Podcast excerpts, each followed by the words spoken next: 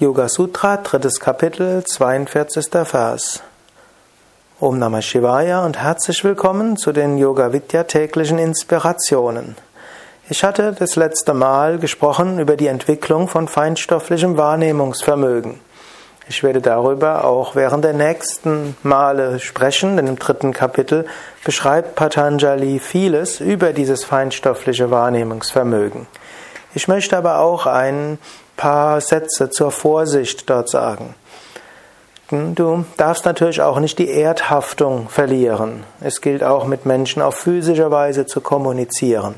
Achte auch auf das, was im Alltag ist. Und lerne es auch, dass auch das feinstoffliche Wahrnehmungsvermögen irrtumsbehaftet ist. Verliere nicht die Erdhaftung im Alltag. Das also als ein paar Worte zur Vorsicht. Zum nächsten auch. Yogis sprechen auch von erdgebundenen Geistern, sogenannten Pretas. Durch feinstoffliches Wahrnehmungsvermögen kannst du auch in Kontakt mit ihnen kommen. Es gibt, es gibt auch eine Podcast-Reihe unter den Yoga Vidya Satsang Podcast, also eine Vortragsreihe über Reinkarnation, über Umgang mit Pretas. Wenn du irgendwann das Gefühl hast, dass du in Kontakt kommst mit solchen Pretas, dann wäre es gut, dass du diesen Vortrag raussuchst.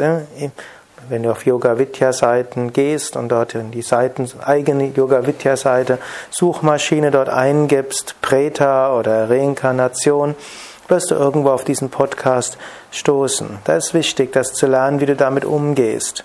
Insgesamt hat Same Vishnu immer empfohlen, ein persönliches Mantra zu haben. Wenn man ein persönliches, wenn du ein persönliches Mantra hast, dann nutzt du dieses, wenn irgendwo sich irgendwelche feinstoffliche Wesen manifestieren. So hast du einen gewissen Schutz.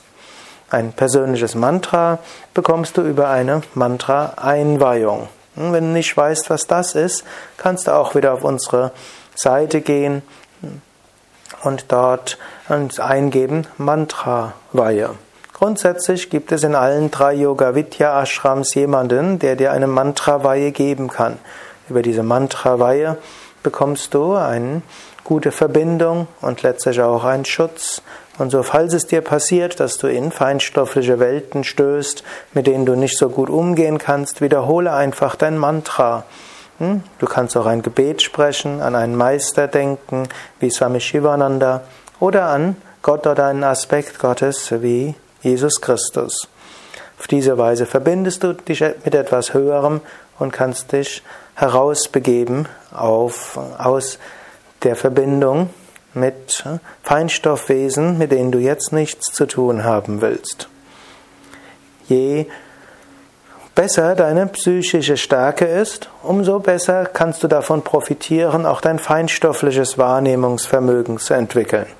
Angenommen, du bist ein Pitta oder ein Kapha-Mensch vom Ayurveda her, dann ist die feinstoffliche Wahrnehmung etwas, was dir sehr hilfreich sein kann. Angenommen, du bist ein Vata-Mensch, dann mag dich diese feinstoffliche Wahrnehmung besonders faszinieren und es wird dir auch vermutlich relativ leicht fallen, ein solches feinstoffliches Wahrnehmungsvermögen zu entwickeln. Aber gerade dann musst du sehr aufpassen und vielleicht das Feinstoffwahrnehmungsvermögen besonders stark auch verbinden mit tiefer Bauchatmung, mit regelmäßiger Asana-Praxis und mit Beachtung des Alltags.